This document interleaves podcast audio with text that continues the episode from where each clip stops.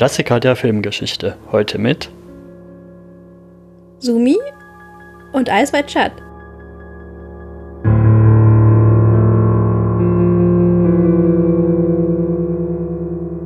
Hallo und herzlich willkommen bei den Klassikern der Filmgeschichte, dem Podcast, in dem wir einmal im Monat einen Film, der älter als 15 Jahre ist, zusammen mit einem Gast oder einer Gästin besprechen. Und heute sind hier bei mir der Erik. Hallo. Und als Gästin haben wir heute die Sumi dabei. Hallo Sumi. Hallihallo. Schön, dass du da bist. Und ich bin wie immer die Becky. Das heißt, wir werden heute uns zu dritt einem Film widmen. Das haben wir eben schon gehört. Es wird Ice White Shut von Stanley Kubrick sein. Aber vorher, Sumi, für Leute, die dich vielleicht schon aus diesem Internet kennen könnten, woher könnten die dich denn kennen? Äh, auf jeden Fall von Twitter. Da würde ich sagen, bin ich am aktivsten als Captain Sumi, das Captain äh, auf die englische Schreibweise.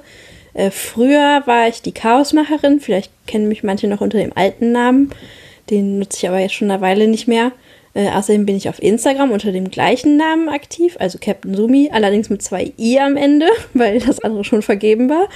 Ähm, und auf Letterboxd bin ich sehr aktiv. Äh, auch da heiße ich Captain Sumi. Also eigentlich kann man mich überall finden, wenn man Captain Sumi googelt.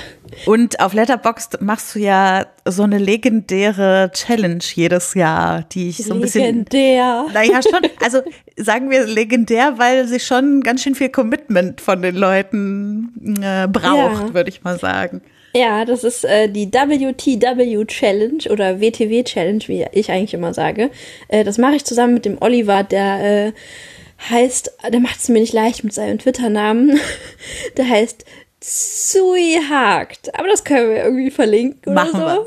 Wir. Auf jeden Fall. ähm, ja, wir haben das, machen das jetzt schon im vierten Jahr. Die ursprüngliche Idee äh, kam von jemandem, äh, die heißt Rebecca und auf äh, Twitter nennt sie sich, glaube ich, Cottonmaus. Oder auf Letterboxd, eins von beiden. Äh, auf jeden Fall hatte sie vorgeschlagen in so einer Facebook-Filmgruppe, wie wäre es, wenn wir so eine Challenge machen, wo jede Woche irgendwie eine Vorgabe ist, die sagt, heute, diese Woche gucken wir alle einen Film von Martin Scorsese. Und dann gucken wir es alle und dann quatschen wir darüber und das machen wir dann jede Woche. Und die Idee fand ich einfach mega cool. Und dann haben wir das gemacht und im ersten Jahr war das so jede Woche einfach ein anderes Thema und das war den Leuten auf jeden Fall zu viel. Also 52 Filme sind halt schon viel Commitment. Mhm. Ähm, und dann haben wir es im Jahr drauf so gestaltet, dass wir einfach immer ein Oberthema im Monat haben und dann in den Wochen splitten. Also, keine Ahnung, Oberthema ist Kostüme und Unterthema ist dann jede Woche ein anderer Kostümmensch. Mhm. Ähm, so dass man entweder zwölf Filme gucken kann, also jeden Monat einen zu, zum Hauptthema. Oder halt, wenn man Bock hat, so wie ich, äh, und ich glaube, Oliver ist auch noch relativ aktiv da, äh, halt dann wirklich jede Woche einen Film zur Challenge gucken. Mhm. Ja, und äh, da machen jedes Jahr immer so am Anfang des Jahres immer ein paar mehr mit als gegen Ende des Jahres. Weil das natürlich, wie gesagt, das ist halt anstrengend, aber ja, es finden sich immer mal wieder neue Mitglieder und es fallen dann wieder alte weg und das ist ganz schön. Sehr schön. Also äh, WTW Challenge auf Letterboxd oder Twitter, da kann man da das nachverfolgen und mitmachen. Achtet ihr dabei der Filmauswahl dann eigentlich auch auf sowas wie Streambarkeit und Verfügbarkeit der Filme? Überhaupt nicht. Wir haben es uns damit auch schon selber super schwer gemacht. ähm, also ich hab, wir hatten zum Beispiel einen äh, dieses Jahr hatten wir einen Monat, das äh, war so südeuropäische Filme und dann haben wir gesagt, ja, einen griechischen, portugiesischen Film, bla bla, haben so eine Aufzählung gemacht und dann habe ich gedacht, was gucke ich denn für einen griechischen Film, weil alle griechischen Filme, die mich interessiert haben, kannte ich schon oder die waren in Deutschland einfach nicht zu bekommen. Und dann habe ich mir wirklich für 17 Euro eine gebrauchte DVD bestellt von Die Ewigkeit und ein Tag, übrigens ein ganz toller Film, und dann war ein Sticker drauf, dass derjenige, der das verkauft hat, gebraucht, nur 4 Euro bezahlt hat. Aber ich habe 17 bezahlt. Naja, aber es war es wert. Der Film ist wirklich gut. Okay, das ist ja mal wirklich Commitment. Ja, würde ich auch sagen. Ja, das macht es äh, manchen Teilnehmern auch ein bisschen schwerer, aber es soll ja auch über den Tellerrand gucken sein und deshalb muss man da halt manchmal so ein bisschen Opfer bringen. Sehr schön. Und äh, für Leute, die gerne Podcasts hören, äh, du hattest ja auch selber mal einen Podcast und äh, ich habe dich in letzter Zeit zum Beispiel beim Klassiker-Fable gehört, wo ihr über die Schöne und das Biest gesprochen habt Ja. und beim Spätfilm und bei der Bildnachwirkung. Also du bist schon so durch den ein oder anderen Filmpodcast durchgewandert, würde ich mal sagen. Genau. Also beim Spätfilm war ich ähm, dreimal, glaube ich, inzwischen. Äh, ansonsten bei allen aber immer nur einmal. Die Bildnachwirkung zu Tokyo Godfather, das muss ich mir dann natürlich gleich auf die Liste setzen, weil der Film hat mir schon auch sehr gut gefallen. Ja, auf jeden Fall. Ist ja Also, auch von äh, dem Macher von Paprika. Genau, das ist auch einer meiner. Äh, äh, sie. Oh, ich oh, ich versuche den Namen gar nicht erst. ist auf jeden Fall ein fantastischer Regisseur gewesen. Leider ja früh gestorben. Ja, Das stimmt. Dann äh, kommen wir mal zu unserem heutigen Film, den du uns mitgebracht hast. Das ist ja bei uns immer so, dass die Gästin den Film mitbringt. Und äh, wir sind in ungefähr der gleichen Zeit wie letzten Monat, als wir über die Truman Show gesprochen haben. Denn du hast uns Eyes Wide Shut von 1999 mitgebracht, den letzten Film von Stanley Kubrick. Und äh, du kennst wahrscheinlich schon unsere berühmte Einstiegsfrage. äh, was würdest du denn sagen, Sumi, warum das filmhistorisch ein Klassiker der Filmgeschichte ist? Ich habe heute den ganzen Tag drüber nachgedacht, was ich darauf antworte. Also, ein ganz großer Punkt, den hast du gerade selbst schon genannt, ist der letzte Film von Stanley Kubrick. Also, das ist einfach ein super großer Name.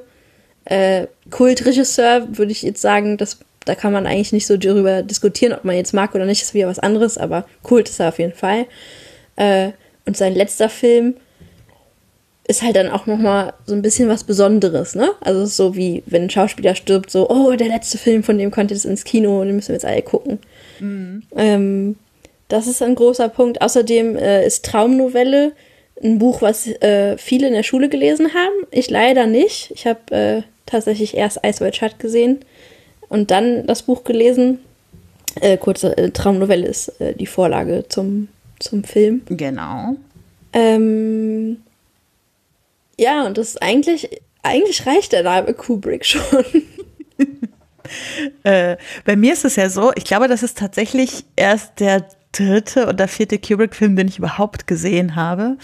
Äh, allerdings ist es vielleicht auch der erste, den ich gesehen habe, irgendwann mal als Jugendliche im Nachtprogramm auf irgendeinem TV-Sender, wo ich wahrscheinlich noch nicht 16 war, um äh, das Rating äh, zu erreichen. äh, und ich habe ihn aber jetzt ein zweites Mal gesehen und tatsächlich, glaube ich, ganz anders wahrgenommen als damals. Also Wahrscheinlich äh, fandest du ihn damals sehr kinky und spannend, weil du dann noch jünger warst. wahrscheinlich, ja. Naja, ich erinnere mich da ja an so eine aktuellere Folge von den Filmlöwinnen, wo aus meiner Sicht da eine Theorie aufgemacht wurde, dass hm, ja bloß Kultfilme zu sagen wegen Kultregisseur oder sowas, dass das ja ein bisschen wenig ist. Also eigentlich würde ich mir schon noch mehr denken, dass da noch mehr dahinter ist, als dass es nur ein Kubrick ist. Das werden wir, glaube ich, heute im Laufe der Folge rausfinden, ob da noch mehr dahinter ist. ähm, Sumi, erzähl doch mal kurz, was so passiert in diesem Film. Ganz, Also so eine grobe Inhaltszusammenfassung, würde ich mal sagen.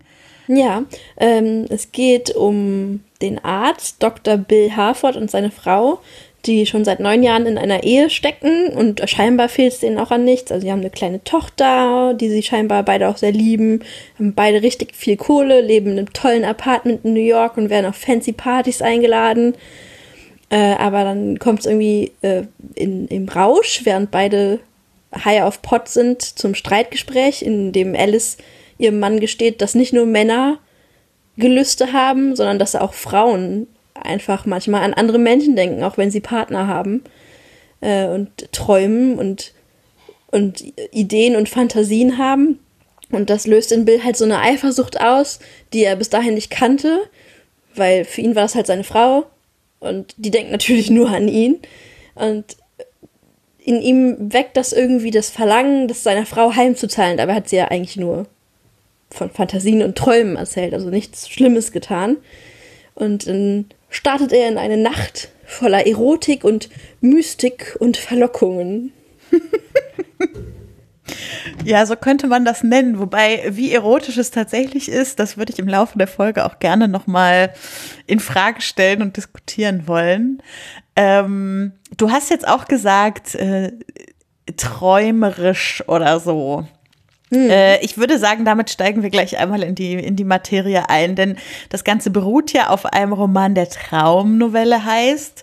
Mhm. Und Träumen spielt ja auch irgendwie in vielfacher Hinsicht in diesem Film eine Rolle. Also einmal, weil, weil es tatsächlich einen Traum gibt, der im Rahmen des Films geschildert wird von Alice an Bill und weil sie, naja, wie soll ich sagen, diese Bilder, die Bill immer von seiner Frau mit diesem äh, Offizier im Kopf hat, das hat auch irgendwie so was Träumerisches und äh, ja, also äh, denkt ihr, es geht um Träumen und Realität in diesem Film, dass das das Hauptthema ist?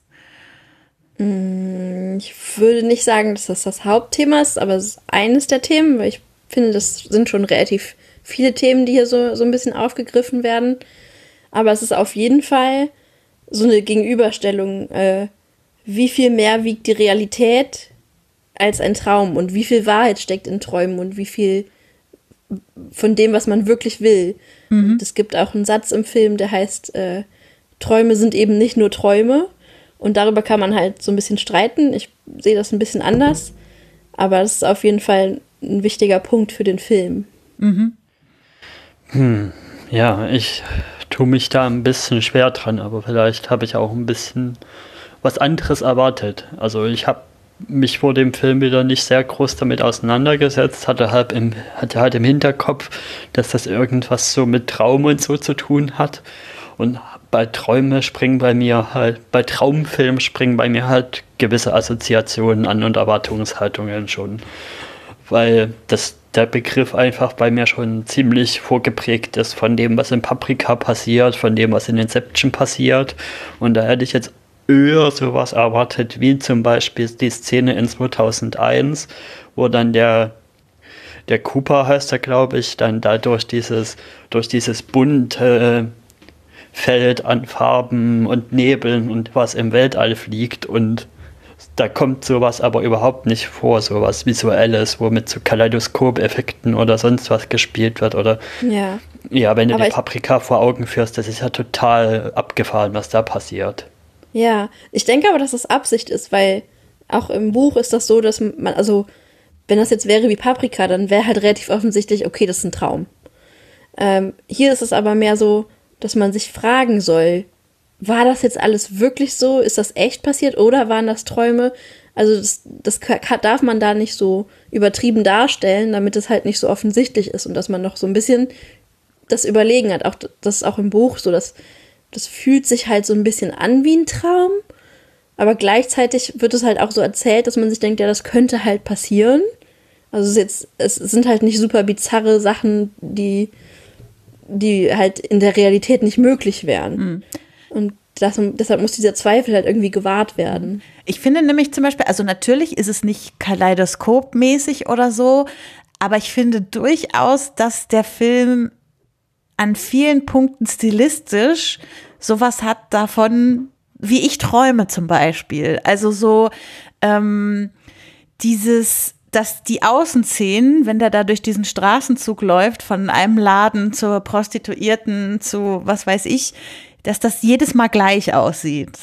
So, das mhm. ist irgendwie was, was ich auch bei mir aus Träumen kenne, dass es gar nicht so wichtig ist, an was für Gebäuden man eigentlich gerade vorbeiläuft und sich da irgendwelche Details oder sowas einzuprägen, sondern dass das tatsächlich irgendwie immer alles sehr ähnlich ist. Oder ähm, ich habe gelesen, dass Kubrick auch also mir sind so ein paar Anschlussfehler aufgefallen, aber dass das wohl auch ganz bewusst von ihm gewählt wurde, um eben so eine gewisse Traumästhetik in ganz subtilem Drehen so hinzukriegen. Und äh, zum Beispiel sehr offensichtlich finde ich es in dem Kostümverleih, äh, wo auch ähm, beim zweiten Mal die Theke plötzlich ganz woanders steht als beim ersten Mal und mhm. man sich fragt, habe ich das jetzt falsch im Hinterkopf? Ich habe dann noch mal einmal zurückgespult, aber es sah tatsächlich anders aus und dann fragt man sich, hat jetzt, also es hat sich ja auch noch ein bisschen was anderes geändert vom ersten zum zweiten Mal.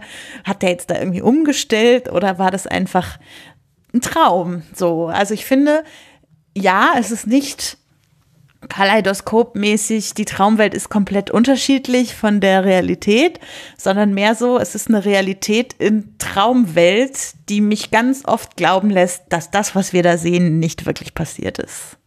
Und was Kubrick halt da äh, im Gegensatz zur Vorlage geändert hat, ist, das spielt ja zur Weihnachtszeit und deshalb hat man einfach immer überall Weihnachtslichter, mhm. ähm, was halt auch irgendwie wie so Bouquet-Effekte im Hintergrund immer dafür sorgt, dass man immer so ein bisschen so traummäßiges Licht hat. Ähm, und in der Vorlage spielt das Ganze so um die Faschingszeit.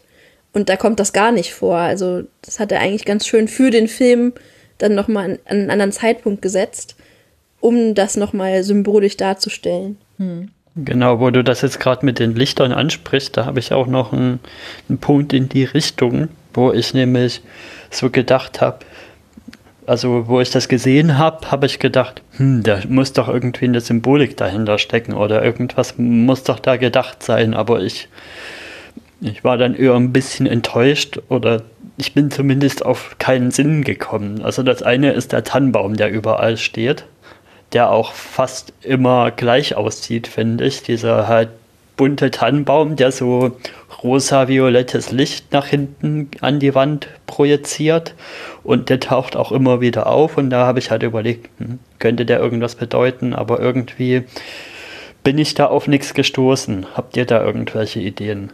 Mhm, ich habe ähm, im Zuge des Podcasts jetzt mir auch ganz viele Videos angeguckt und so, irgendwelche Video-Essays ähm, und da hat jemand erwähnt, ich weiß nicht, ob das wirklich so ist, aber es ist einfach so, dass überall so Weihnachtsbaum und Weihnachtsschmuck ist und der einzige Ort, an dem keine Lichter oder irgendwas Festliches ist, ähm, ist der Ort, an dem die Orgie später stattfindet. Also da gibt es keinen Weihnachtsschmuck jeglicher Art. Und ähm, in diesem Essay wurde das so genannt, ähm, dass das dann so eine gewisse Kälte hat und dass das, was man sich wünscht, also er hat sich ja gewünscht, da zu sein und das alles mitzuerleben und war dann so in diesem Thrill, äh, dass das vielleicht gar nicht so toll ist, wie er sich das vorgestellt hat. Aber das ist halt ein Deutungsansatz, der nicht von mir kommt, deshalb kann ich das halt nicht großartig belegen. Ja, und dann sind mir noch so andere Sachen aufgefallen erst. Also bei dieser Ballszene zum Beispiel, wo da wo da der Bill da langläuft mit diesen, mit seinen zwei Tänzerinnen links und rechts. Und da, da schön, dass das, du sie seine Tänzerin nennst. Da ist das Bild dann so aufgeteilt Tänzerin. mit, die Tänzerinnen stehen vor glatt weißem Licht und, und Tom Cruise steht halt vor so komplett bunten Wirrwarrlicht, wo ich auch erst gedacht habe, hm, da, da muss doch irgendwas dahinter stecken, dass irgendwas mit Tom Cruise ist und aber irgendwie sehr viel weiter bin ich an der Stelle dann zum Beispiel auch nicht gekommen. Hm. Ich meine, das würde ja gar nicht so schlecht zu dem passen, was äh, Sumi gerade zitiert hat aus diesem, diesem Video. Also, dass tatsächlich er genau vor dem bunten Baum steht, weil das irgendwie seine Sehnsüchte oder so darstellen soll. Dass er die beiden Models in dem Moment vielleicht gar nicht so sehr als seine Sehnsüchte wahrnimmt, sondern dass das dann alles erst später erweckt wird durch das Geständnis seiner Frau. Denn da, also ich würde gerne ganz am Ende nochmal auf die Traumfrage zurückkommen, dass wir nochmal diskutieren, was jetzt da wirklich stattgefunden hat und was nicht. Äh, seine, äh, also er und seine Frau, diese, diese Beziehung, die wir davor gelebt kriegen. Also die beiden werden ja gespielt von Tom Cruise und Nicole Kidman die äh, zur Zeit, als der Film gedreht wurde, bereits fünf Jahre auch in Real ein Paar waren, äh, was damals scheinbar ein Big Thing gewesen ist, als sie den Film gedreht haben, weil er auch teilweise so vermarktet wurde, dass man jetzt Sexszenen sehen würde zwischen den beiden und so, was ja tatsächlich überhaupt nicht der Fall ist im Laufe des Films. Bis auf und eine vielleicht. Ja, genau. Dann auch mehr so ein Rummachen, das nacktes Rummachen. genau. Und ähm, ja, wie, äh, wie wie gut findet ihr sie denn so als Paar? Findet ihr, dass sie, also nicht gut im Sinne von führen die eine gute Beziehung, sondern äh, ist das realistisch, wie wir sie als Paar vorgeführt kriegen, wie sie das spielen, diese Beziehung? Hm, also ich persönlich finde schon, aber ich würde jetzt nicht sagen, dass das einen Unterschied macht, dass sie zusammen waren oder nicht zusammen waren. Mhm. Also für mich sind es immer noch einfach nur zwei Schauspieler, mhm. die eine Beziehung spielen. Mhm. Äh, ich glaube, das hat nach, für, für einen Außenstehenden keinen Unterschied gemacht. Ich habe mich allerdings gefragt, wie es ist, das zu drehen, ob das ihnen dadurch leichter fällt oder ob es schwerer ist, mhm. diese, diese Beziehungsszenen zu spielen. Ja. Äh, realistisch fand ich es aber schon, insofern, dass halt, das eine neun Jahre alte Ehe, die waren wahrscheinlich auch vorher schon eine Weile zusammen, da ist halt so ein Alltag drin. Mhm. Also äh, im Anfang eine der ersten Szenen, ich glaube, das ist, glaube ich, sogar der erste Frame, äh, in, in dem irgendwie Nicole Kidman nackt ist. Man sieht sie so von hinten, ihre Silhouette, und es ist halt ein sehr hübscher Anblick, aber er ist einfach so, ja, für ihn ist das halt so ein alltäglicher Anblick. Also ist jetzt irgendwie nicht, dass er denkt so, wow, das ist meine wunderschöne Frau, sondern ja, ist halt meine Frau, die zieht sich da gerade um. Hm. Und insofern ist es halt dieser dieser Alltag in einer Ehe, der kommt ganz gut rüber, finde ich. Hm. Finde ich auch. Also ich, ich finde sie tatsächlich beide äh, am Anfang, als es noch um ihr Alltag und dann das Erwachen der Eifersucht sozusagen geht, finde ich sie am stärksten. Ich finde tatsächlich, dass, also ich habe wirklich einen Bias, was Tom Cruise angeht, leider.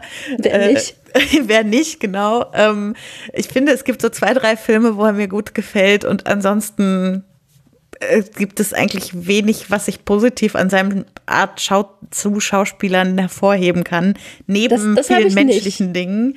Ja, nee, das hab, ist mehr mein Problem. Ich habe halt, also so, ich, ich gibt so zwei, also ich mag halt irgendwie die Mission Impossible Filme, da passt er gut rein und äh, äh, Minority Report ist so einer meiner Filme, die ich bei ihm immer im Kopf habe, aber gerade so diese, viele mögen ja wie heißen die Filme, die alle so danach rausgekommen sind, ähm, Magnolia und so das ist alles so, dieser, diesen Tom Cruise kann ich nicht so gut haben. Und ich finde, dass sich das auch in diesem Film, also das ist auch eine meiner größten Kritiken, dass ich Tom Cruise so viel am Ende nicht mehr abkaufe, weil er immer gleich aussieht.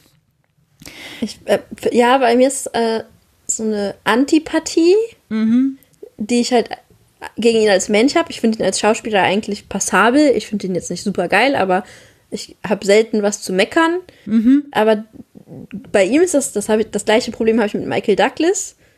äh, ich finde die einfach beide ultra unsympathisch. Mhm. Egal, was die spielen, sind immer unsympathisch. Aber in dem Film ist das okay, weil Tom Cruise spielt da einfach auch jemanden, der unsympathisch sein soll. Also so jemand, der ist zwar in der High Society, aber irgendwie will er es auch alle wissen lassen. Also wie oft er einfach in dem Film sagt, ich bin ein Doktor und hält ja. seine Visitenkarte vor und sagt so, oh, ich bin Doktor und denkt, der kann deshalb sich einfach alles erlauben und kommt überall rein und darf alles. Ähm, ich glaube, der soll auch unsympathisch sein. Deshalb funktioniert Tom Cruise in der Rolle für mich halt ganz gut. Ja, Tom Cruise ist, also Tom Cruise Rolle in dem Film ist so dieses typische Bildungsbürgertum, so mhm. mäßig. Und genau deswegen finde ich, aber ich muss als vor, davor vielleicht noch schieben, dass ich, dass das seine erste, sag ich mal, ruhigere Rolle ist, die ich gesehen habe. Davor habe ich halt über so seine Filme aus der Kragenweite von ja, Mission Impossible gesehen, also den Action Tom Cruise, wo man ihn dann auch nicht so sehr viel, ja, sag ich mal, schwierige Szenen spielen sieht. Also im Sinne von schwierig, was, was die was die schauspielerische Bandbreite angeht. Und bei dem Film habe ich es eher noch so gesehen, ja, das ist aber vielleicht auch so, weil es die Rolle mhm. so braucht. Mhm.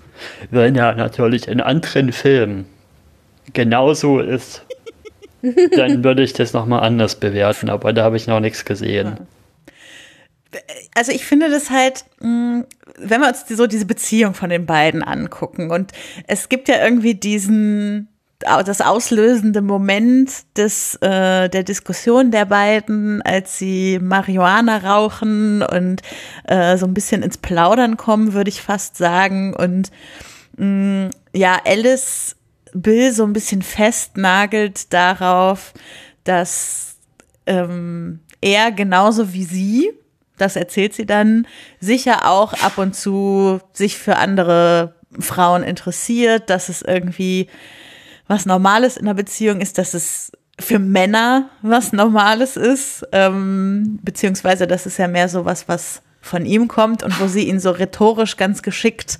umkreist in dieser Szene und wo sie ihm ja dann quasi erzählt, hey, da gab es mal diesen Offizier und ähm, sei dir mal nicht so sicher, dass ich für immer und ewig hier an deiner Seite bin, denn da war ich kurz davor, alles hinzuwerfen. Es ist nichts passiert, aber ich war kurz davor. Und es tut sie ja quasi als Reaktion auf sein, ich bin mir deiner total sicher. Und äh, wie, wie seht ihr diese, dieses auslösende Moment? Also, äh, ne, ihr habt schon gesagt, ähm, Tom Cruise oder Bill Harford soll da an der Stelle irgendwie unsympathisch sein. Ähm, ich habe jetzt ein paar andere Podcasts im Vorfeld auch gehört, die über den Film gesprochen haben, die alle eher so den Tenor hatten, man fühlt da schon auch mit Bill mit, wie er umkreist wird von seiner Frau und so ein bisschen in, die, in die Enge gedrängt. Mir ging es gar nicht so, danke. Mir Mir ging's überhaupt nicht. Gar nicht so. Also ich habe Ja, von Anfang an gerade die Bahnhofskino-Folge hat ja zum Beispiel da das Problem, dass es halt eine rein männliche Perspektive war, weil es halt zwei Kerle waren, die das aufgenommen haben. Ja, aber Ja. also ich finde es trotzdem halt spannend, dass da, dass da so ein, so ein Blick irgendwie drauf ist. Also alle haben irgendwie gesagt, so ja, und am Ende ist man voll auf ihrer Seite. Aber am Anfang äh, ist es schon noch ein bisschen unfair, was sie da macht. Und ich denke mir halt so, sie hat nichts gemacht, ja. Sie hat ihn nicht betrogen. Sie hat an jemanden gedacht. Sie erzählt ihm auch noch davon. Es könnte Also- alles ein modernes Beziehungskonzept, äh, ein, eine moderne Ehe sein, in der man sich solche Dinge erzählt und einfach okay damit ist, weil es einfach passiert in Beziehungen, dass man auch mal an andere Leute denkt. Aber das scheint ihn vollkommen von den Füßen zu ziehen. Also dass, dass etwas ihn, dass so etwas ihn so aus dem Leben wirft, aus der Bahn wirft, da, da war ich schon ganz schön irritiert. Ich Also würde ich kurz bin ein was. bisschen, ich, ja, mach du erst. Ich würde kurz was Meta zu der Szene sagen, weil ich finde, schauspielerisch ist die Szene und eigentlich alle Szenen mit Nicole Kidman, wo sie mit jemandem zusammenspielt oder agiert, sind die stärksten Dinge im Film. Weil Und sie die auch einfach die bessere Schauspielerin ist. wo sie das, wo sie da stonermäßig auf dem Bett sitzen und dann die Diskussion anfängt, da hatte ich echt auch so ein lu- jetzt wird's lustig, bring mal Popcorn-Moment und habe mir das eher so fasziniert, beeindruckt angeguckt, was sie da raushauen. Also Nicole Kidman, aber Tom Cruise finde ich auch mit, ist mit einer seiner stärksten Szenen im Film, weil er halt so einen guten Gegenpart wahrscheinlich hat. Und Ja. ja, genau. Also, und die zweitstärkste Szene finde ich dann das mit dem, mit dem, na, mit dem, wie heißt er denn, Sky Dumont, aber da, das sind dann noch andere Dinge, über die wir dann später vielleicht Über reden Sky müssen. Dumont müssen wir auf jeden Fall auch noch reden. Aber bleiben wir also ich bin erstmal ein hier. bisschen zwiespältig, Mhm. weil ich persönlich bin für mich in meiner Beziehung kann ich Eifersucht nicht brauchen. Also ich bin nicht eifersüchtig und ich will nicht, dass mein Mann eifersüchtig ist. Ich finde, ich mag auch dieses Konzept von gesunde Eifersucht gehört dazu. Das gibt es für mich nicht. Entweder ich vertraue meinem Partner oder nicht. So, das ist aber in der Szene so, dass sie wünscht sich halt, dass er so ein bisschen eifersüchtig ist, aber nicht, weil sie sich begehrt fühlen will, sondern weil sie nicht so als das Gegebene. Also das ist ja ganz klar. Also das, der, der Grund für ihren Wunsch nach Eifersucht ist halt nicht, ja, ich will, dass mein Mann mich geil findet und mich nicht teilen will, sondern halt, der geht schon was tiefer. Deshalb finde ich das okay. Was ich wohl sagen muss, äh, wenn, wenn viele denken, ja, man fühlt da noch mit Tom Cruise, ist, dass Stanley Kubrick den, die Geschichte da auch ein bisschen geändert hat. Das ist mir aufgefallen. In der Vorlage ist es so, ähm, äh, die Frau heißt da äh, Albertine, die gesteht ihrem Mann, ja, da war dieser Däne und ich habe den gesehen und das ist quasi die gleiche Szene. Also der wird irgendwie vom Tele zum Telefon gerufen und es ist wirklich das Gleiche. Und sie erzählt so, ja, und ich hätte, hätte alles mit mir machen können. Äh, aber dann sagt sie, aber ich weiß, mit dir ist in diesem Urlaub auch etwas passiert.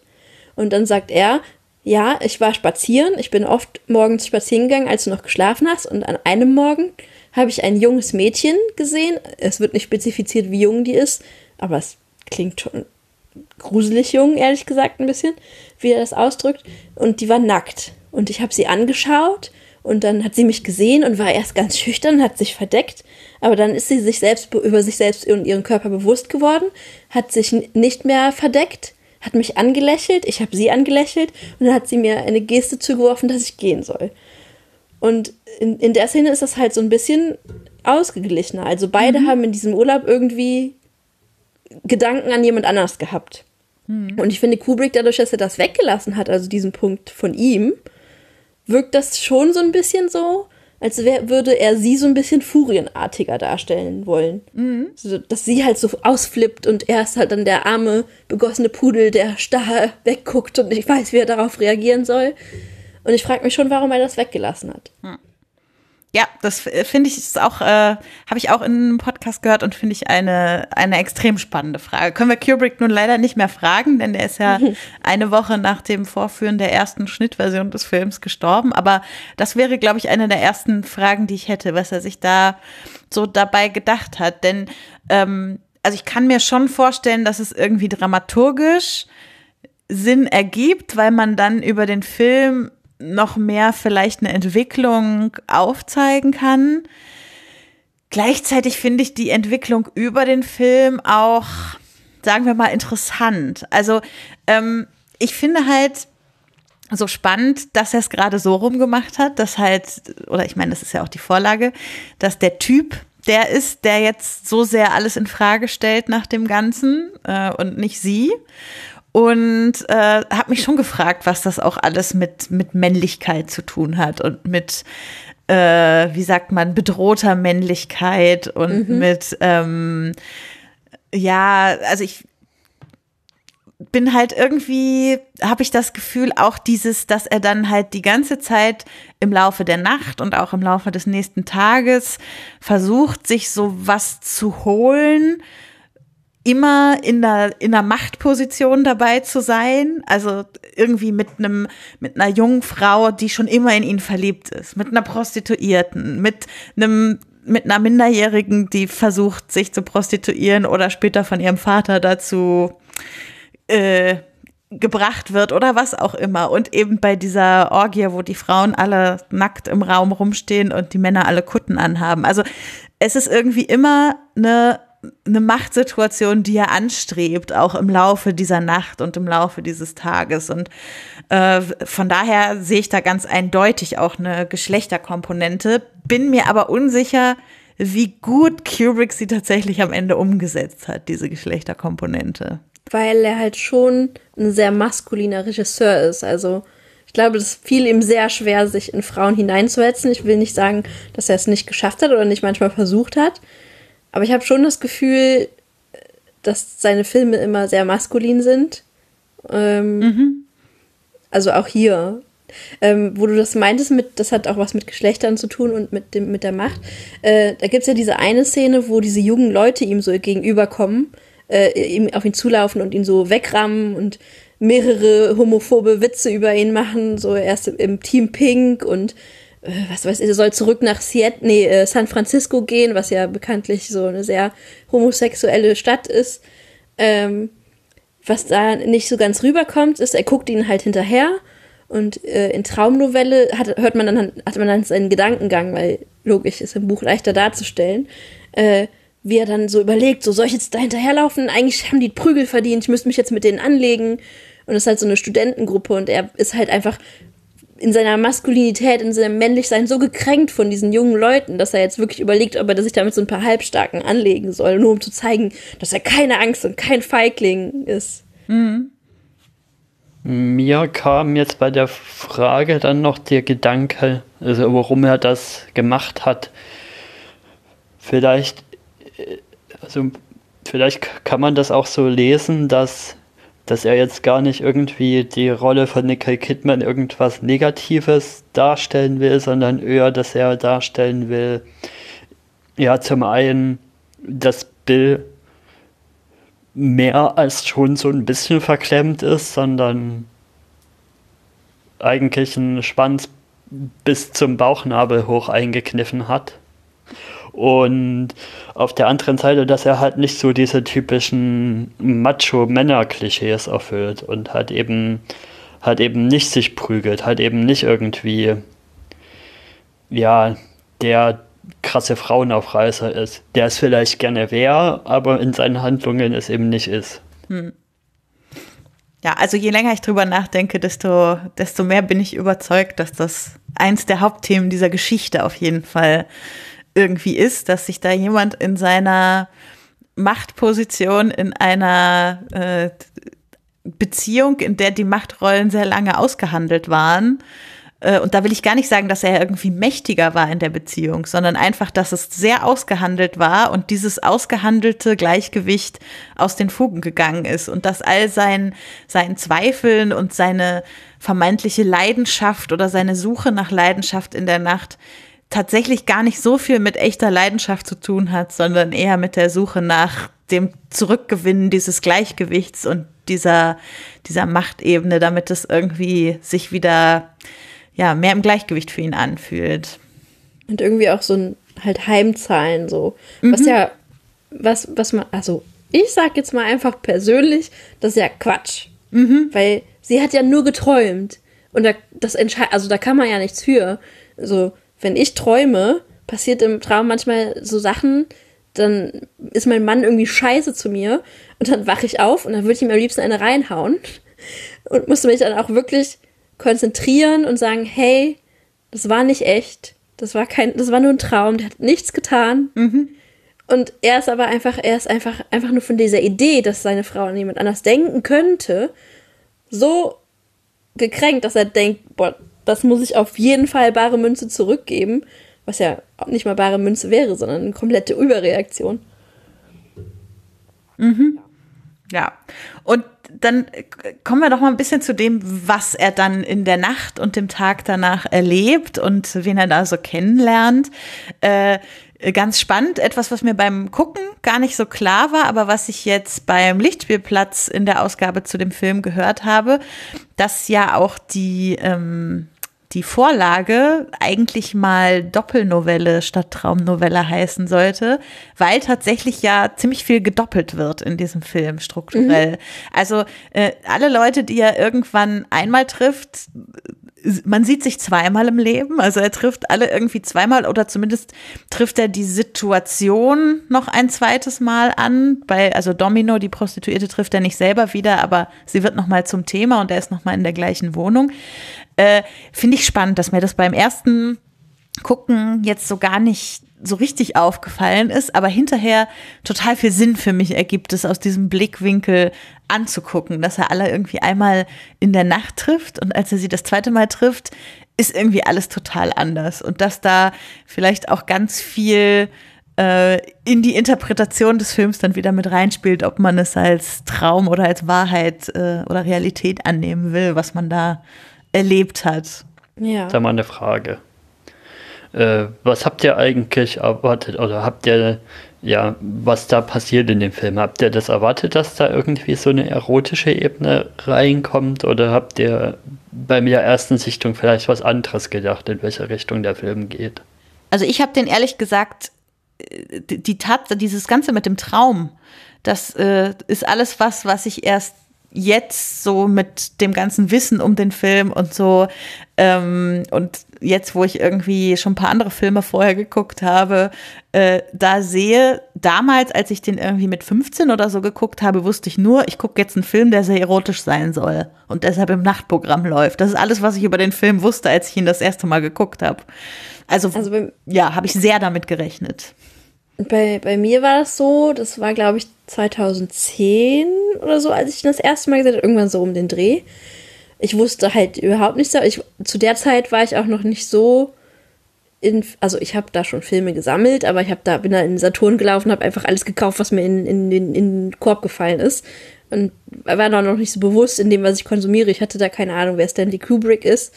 Äh, habe diesen Film, äh, ich glaube, gekauft damals sogar ähm, und auf dem Cover waren halt Tom Cruise und Nicole Kidman, wie sie so nackt da stehen und sich küssen irgendwie. In so einem kleinen Ausschnitt war das.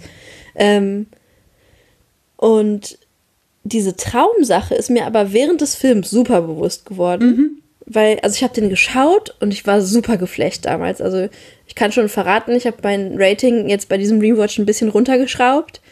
aber als ich ihn damals gesehen habe, fand ich den so gut, dass er zu meinen Lieblingsfilmen zählte und auch die letzten Jahre in meiner Top, Top 10 Liste war. Äh, weil mich das einfach so geflasht hat. Also ich habe ohne irgendwie was darüber zu lesen, einfach das Gefühl gehabt, dass das alles ein Traum ist. Und jetzt beim Rewatch fand ich auch ganz komisch, in meiner Erinnerung hat das alles in einer Nacht gespielt. Und dass dann einfach dieser Tag davor und dieser Tag danach da waren, kam mir jetzt beim zweiten Mal gucken so komisch vor. Ich dachte so, hä? Aber das war doch eigentlich alles in der Nacht und es ging doch wirklich nur um diese eine Nacht. Wo kommen denn diese ganzen Szenen jetzt noch her? Äh, und das hat mich alles sehr fasziniert. Aber so, dass es erotisch werden würde, das habe ich schon erwartet. Diese Traumsache habe ich nicht erwartet, aber dann doch relativ schnell realisiert. Ich hatte äh, ja, erwartet, noch mehr Paar-Szenen zu sehen, also wirklich die beiden on-screen. Das war ja im Endeffekt gar nicht so viel Screentime, die die beiden zusammengekriegt haben. Es war überhaupt nicht viel Screentime, die Nicole Kidman gekriegt hat. Und selbst Viel obwohl wenig, ja. am Anfang ja es schon um ein paar Sachen geht und auch um Sex und so, habe ich bis zur Hälfte noch gedacht und auch noch bis er da in diesen, in diesen Club auftaucht und, in die, und diese Maskenball-Szene losgeht, dass es eher um was Okkultes geht und um Drogenkonsum und Missbrauch geht. Weil es geht ja auch schon los, dass sie, dass sie auf dem Bett einen Joint rauchen und dann stehen dann die da in ihren schwarzen Kutten und dann kommt der mit dem Weihrauch und da könnte ja ganz leicht was drin sein in dem Weihrauch, was, was da einfach alle, ja, zonen lässt quasi. Und dann, dann fangen die auf einmal an, sich auszuziehen. Und da war ich, da war ich echt geschockt. ja. Weil Äh, das habe ich nicht kommen sehen. Also tatsächlich, ich habe das ja, glaube ich, am Anfang schon mal angedeutet. Ich finde auch, dass wenig Erotisches passiert in diesem Film. Einfach weil so an, an so vielen Stellen da, wo irgendwie Erotik oder was Sexuelles entstehen könnte, das so schnell irgendwie überlagert wird von anderen Fragen. Also Und so, schnell dass- auch abgebrochen ja, wird. so. also, also tatsächlich real abgebrochen wird, keine Ahnung. äh, Das Handy klingelt und er geht ran und kann danach irgendwie nicht weitermachen mit Domino. Oder ähm, ja, er wird bei der, beim, bei dem Kostümhändler, er guckt sich irgendwie die, die Tochter an, aber er sieht schon, nee, äh, der Vater findet das hier gerade alles nicht so cool und der schmeißt eh schon die anderen beiden raus oder verprügelt sie oder was auch immer, dann ziehe ich mich da jetzt mal auch zurück und so. Also es wird ganz real abgebrochen, aber ich finde auch sämtliche Inszenierung von irgendwelchen Sexszenen sehr kalt, sehr steril, sehr, sehr wenig tatsächlich die Erotik, die er irgendwie sucht. Also das, das spielt auch für mich in diese Interpretation hinein, dass es sehr viel eine Suche von ihm ist, die nicht so richtig erfolgreich ist. Weder in Ja. der Nacht noch am Tag, als er dann noch mal sieht, oh Gott, das ist alles ganz anders, als ich in der Nacht gedacht habe, bei jeder Station wieder.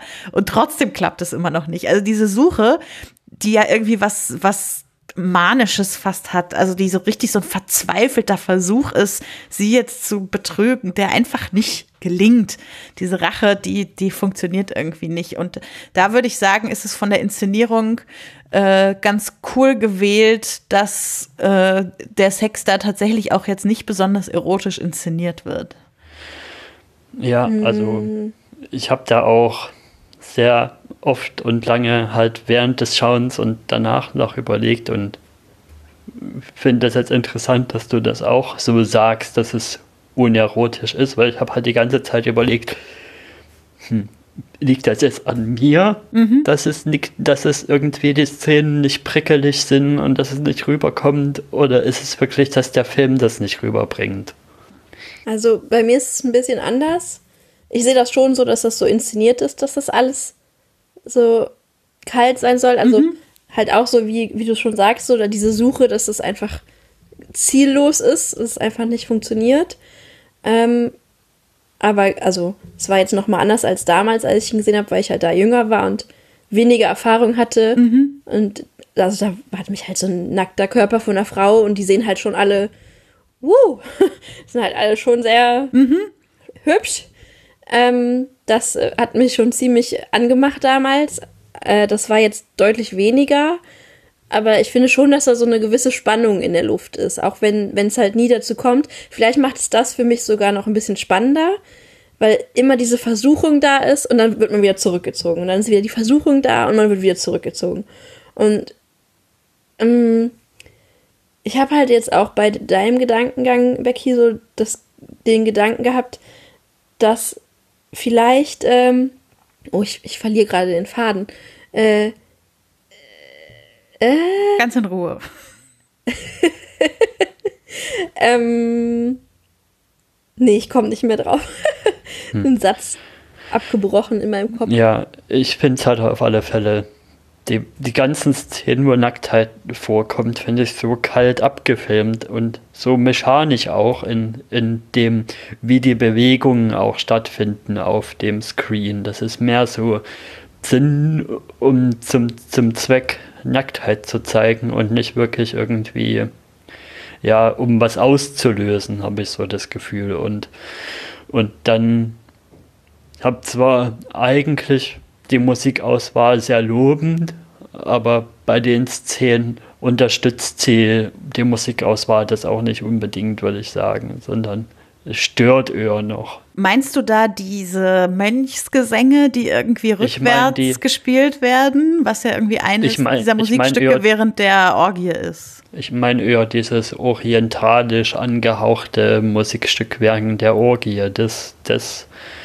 genau, fand das, ich auch eher irgendwie missplayest. Hm, das ist das, was ich meinte. Das ist quasi irgendein Mönchsgesang, der rückwärts abgespielt wurde.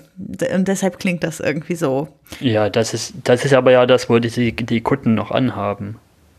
Wenn sie, wenn das dann passiert und wenn ah. sie nackt sind, dann, dann kommt da noch mal ein bisschen eine andere da Musik. Kann ich mich gar nicht mehr so an die Musik erinnern.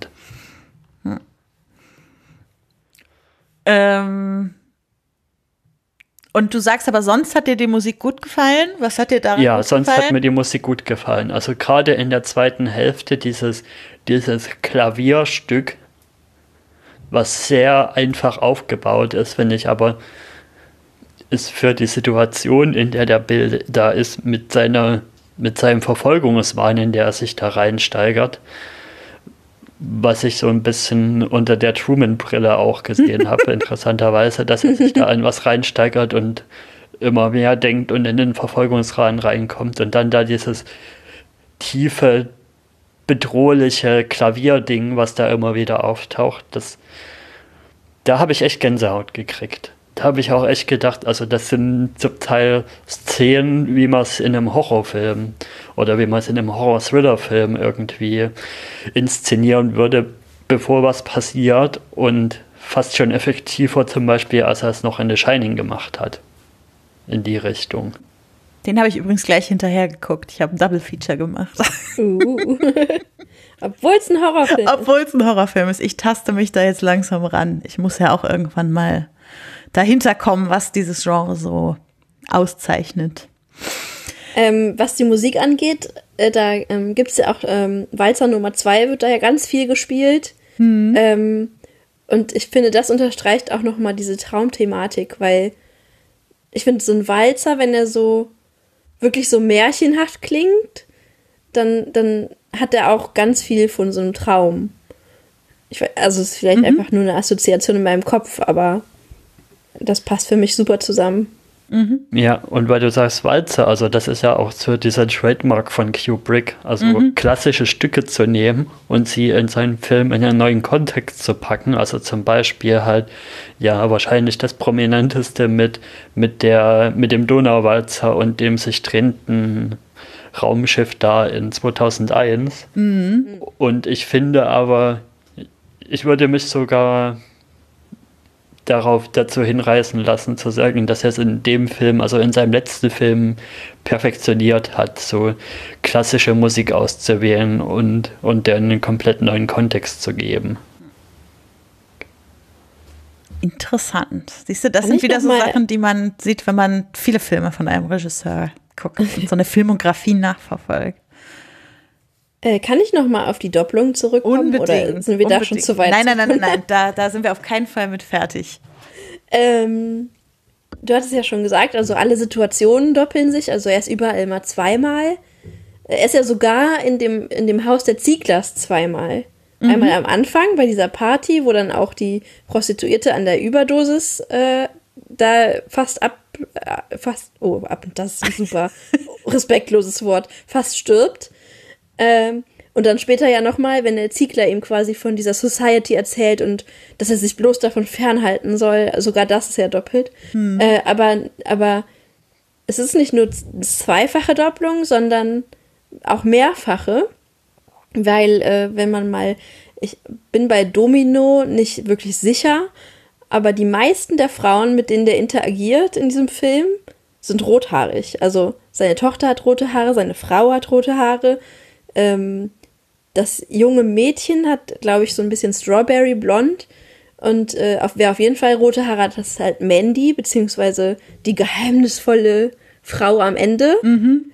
Und ich bin ehrlich gesagt bis heute nicht sicher, ob Mandy und die Frau, die ihn am Ende re rettet, in dieser äh, Maskenball-Szene, die gleiche ist. Mhm. Obwohl man ja später ihren Leichnam da liegen sieht, bin ich nicht sicher, ob das dieselbe Schauspielerin ist oder ob das einfach nur eine Frau ist, die sehr ähnlich aussieht. Also tatsächlich sollen es unterschiedliche Schauspielerinnen sein, so steht es zumindest im, im Abspann. Mhm. Ähm, aber äh, sagen wir mal so, das könnte man ja an bestimmten Punkten auch einfach hinschreiben, um die Inszenierung perfekt zu machen.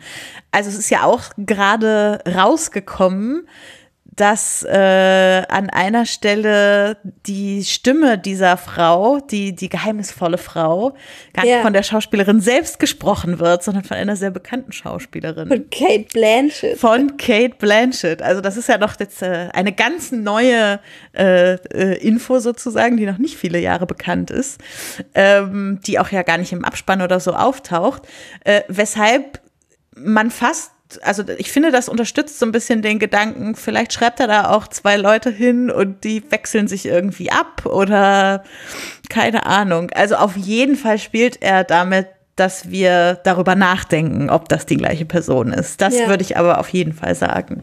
Es wird ja auch nicht so ausgesprochen. Also er liest dann in der Zeitung von dieser toten Frau und macht sofort den Rückschluss, hey, das ist bestimmt die von dem Maskenball. Dann nutzt er seine, hey, ich bin ein Doktor und um da in die Leichenhalle zu kommen. Das funktioniert ja auch, ne? Und dann schaut er sich diese Leiche an und ich meine, dadurch, dass sie tot ist, ist sie super blass und sieht halt tot aus. Man sieht, dass sie rote Haare hat. Aber es ist irgendwie so, man kann nicht, also der Körper ist sehr ähnlich, so ein sehr schlanker, langer Körper mit, mit Bilderbuchbrüsten. Äh, und deshalb kann man halt einfach nicht sehen, ob es die gleiche Frau ist oder, oder einfach nur eine Frau, die sehr ähnlich ist. Äh, ich habe äh, glaube ich, jetzt noch gar nicht erwähnt. Es gibt äh, eine deutsche Verfilmung von Traumnovelle, die sich halt sehr stark an das Ursprungsmaterial hält, was Shut im Übrigen auch tut, halt nur in die Neuzeit versetzt. Also da sind sehr wenige Abwandlungen vom Ursprungsmaterial, finde ich.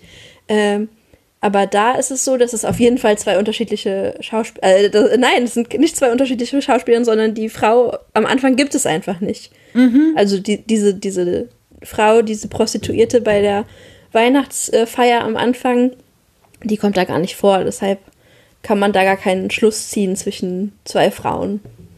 Das ist ja abgefahren mit Karl-Heinz Böhm. Ja. Von 1969, ich fasse es nicht. Ja. Das ist ja witzig. Also, ihr könnt euch vorstellen, da sind jetzt äh, nicht so viele Nacktszenen, aber äh, bei dem Maskenball sieht man dann schon so einen, so einen Schlitz, der auf Bauchna Bauchnabelhöhe über die Beine geht und mal so eine, mhm. so eine Sideboob oder so. Aber es ist dann halt alles doch noch sehr anständig für die Zeit. Wobei ich finde, dass äh, Traumnovelle, wir haben noch gar nicht gesagt, das ist ja von 1927, mhm. finde ich thematisch schon sehr modern und äh, mutig irgendwie. Mhm. Gerade auch, weil es über Gedanken einer Frau spricht, äh, die mit Betrug des Ehemanns und so zu tun haben, was zu der Zeit ja auch statustechnisch nochmal ganz was anderes bedeutet hat, als es vielleicht heute bedeuten würde, wenn dann da eine Trennung oder sowas draus folgen würde. Mhm. Ja, voll. Ja, aber wir sind ja jetzt schon so langsam so ein bisschen eher auf die zweite Hälfte des Films gekommen. Mhm. Und mit dem, ja, wo man sich jetzt auch drüber streiten kann, ob er sich da in was reinsteigert oder ob, ob da wirklich was dahinter ist und eine Bedrohung, weil er kriegt ja auch wirklich auf dem, auf dem Ball gesagt und so, ja, du bist in ganz großer Gefahr, du bist in ganz großer Gefahr, geh hier mal lieber weg, du bist in ganz großer Gefahr und dann wird er ja auch demaskiert. Und dann kommt aber ja am Ende diese Auflösungsszene und da würde ich erstmal hinterfragen, wie wie wahr ist das, was der dem sagt? Der Siegler. Der Siegler. Ja, mit der Szene habe ich so ein bisschen meine Probleme. Ähm, in der Episode vom Bahnhofskino hat der Patrick ja auch schon geschildert, dass er so seine Probleme mit der Szene hat.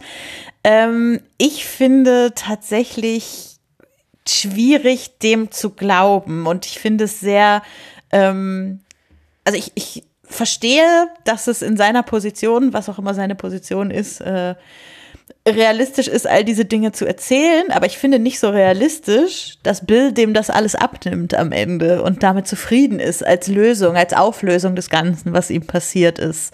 Und vielleicht, äh, weil das ja. einfach ein Freund von ihm ist und er denkt dann so, ja, der wird mich ja nicht anlügen. Hm. Wobei diese Freundschaft natürlich super oberflächlich ist, aber Bills Leben ist ja generell sehr oberflächlich. Keine Ahnung, ob der die Tiefe einer Freundschaft überhaupt so einschätzt, ob sie vorhanden ist oder nicht.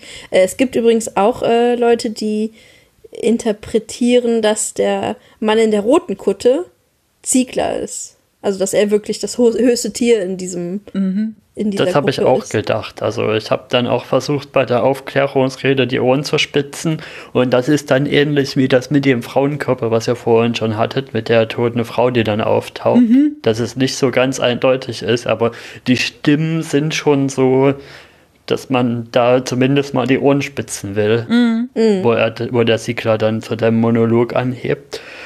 Und was man ja zu der Zeit, zu dem Zeitpunkt noch nicht weiß und dann aber halt noch kommt, dass die Szene mit, dem, mit der Maske auf dem Bett, die für mich klar die Interpretation in die Richtung drückt, nee, der sagt eben da jetzt gerade nicht die Wahrheit. Und das hat er auch im Gegensatz dann zum Beispiel bei mir zu, ich muss jetzt nochmal kurz einen Quervergleich zu einem anderen Film bringen, mit einer Auflösung und einem Protagonisten, der sich da in was reinsteigert davor zu Shutter Island wo ich die Auflösung total glaube von dem, von dem Doktor da, aber hier kann ich sie überhaupt nicht glauben. Und mein Hot Take wäre dann, dass sie ihn wirklich halt erst bedrohen, in dem Sinne, dass er irgendwie das fallen lässt, das Ganze und dann ja, aber irgendwann merken, das funktioniert nicht, sondern der steigert sich mit jeder Bedrohung immer mehr noch rein und versucht noch mehr herauszufinden und wird noch hartnäckiger und verbeißt sich noch mehr in unseren, in unseren Kniekehlen quasi. Und dann, dann versuchen sie es halt eher über so fadenscheinige Erklärungen von dem Sickler irgendwie in davon der Pferde abzu, abzuwedeln und was ja dann interessanterweise dann auch funktioniert. Ja, also, aber ich finde halt, also ja, es, äh, es nimmt die Bedrohung von ihm weg, dass er an dem Tod dieser Frau schuld gewesen sein könnte oder so. Aber es ist schon auch irgendwie die ultimative verschwörungstheoretische Bedrohung, zu sagen, wenn du nur wüsstest, wer diese Leute sind, die da alle sind, dann würde quasi die ganze Welt zusammenbrechen, wenn, wenn das irgendwie rauskäme oder so. Also ich finde nicht, dass die Gesamtsituation nach dieser Auflösung weniger bedrohlich ist.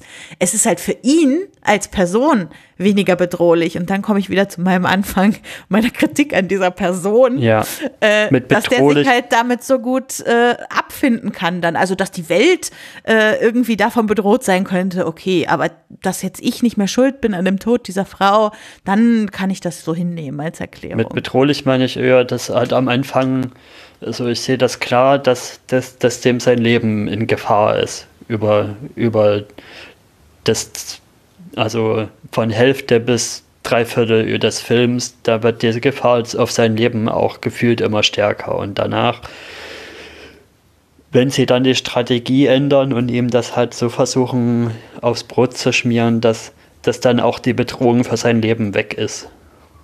Also ich glaube, dass äh, die sind so gefährlich, wie sie tun.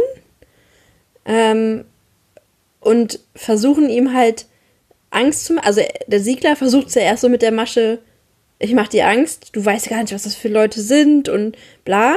Aber dann relativiert er das Ganze wieder und sagt so, ja, mit der Frau äh, ist gar nichts passiert. Oh, das ist übrigens auch äh, ganz schlimm, wenn man halt genau zuhört.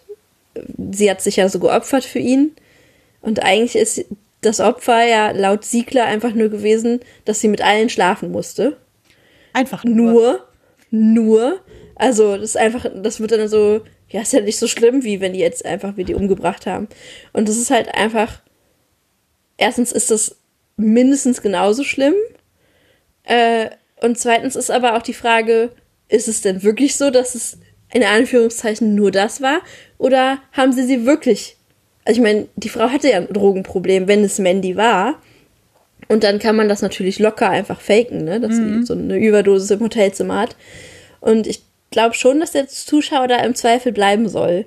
Und äh, ich weiß auch ehrlich gesagt nicht, ob der Bill da komplett das, den Zweifel ablegt. Also ich glaube, er tut so für sich so, okay, jetzt, äh, jetzt habe ich quasi meine Ausrede, so ich weiß jetzt, ich habe damit nichts zu tun, das war Zufall, dass sie in der Nacht gestorben ist.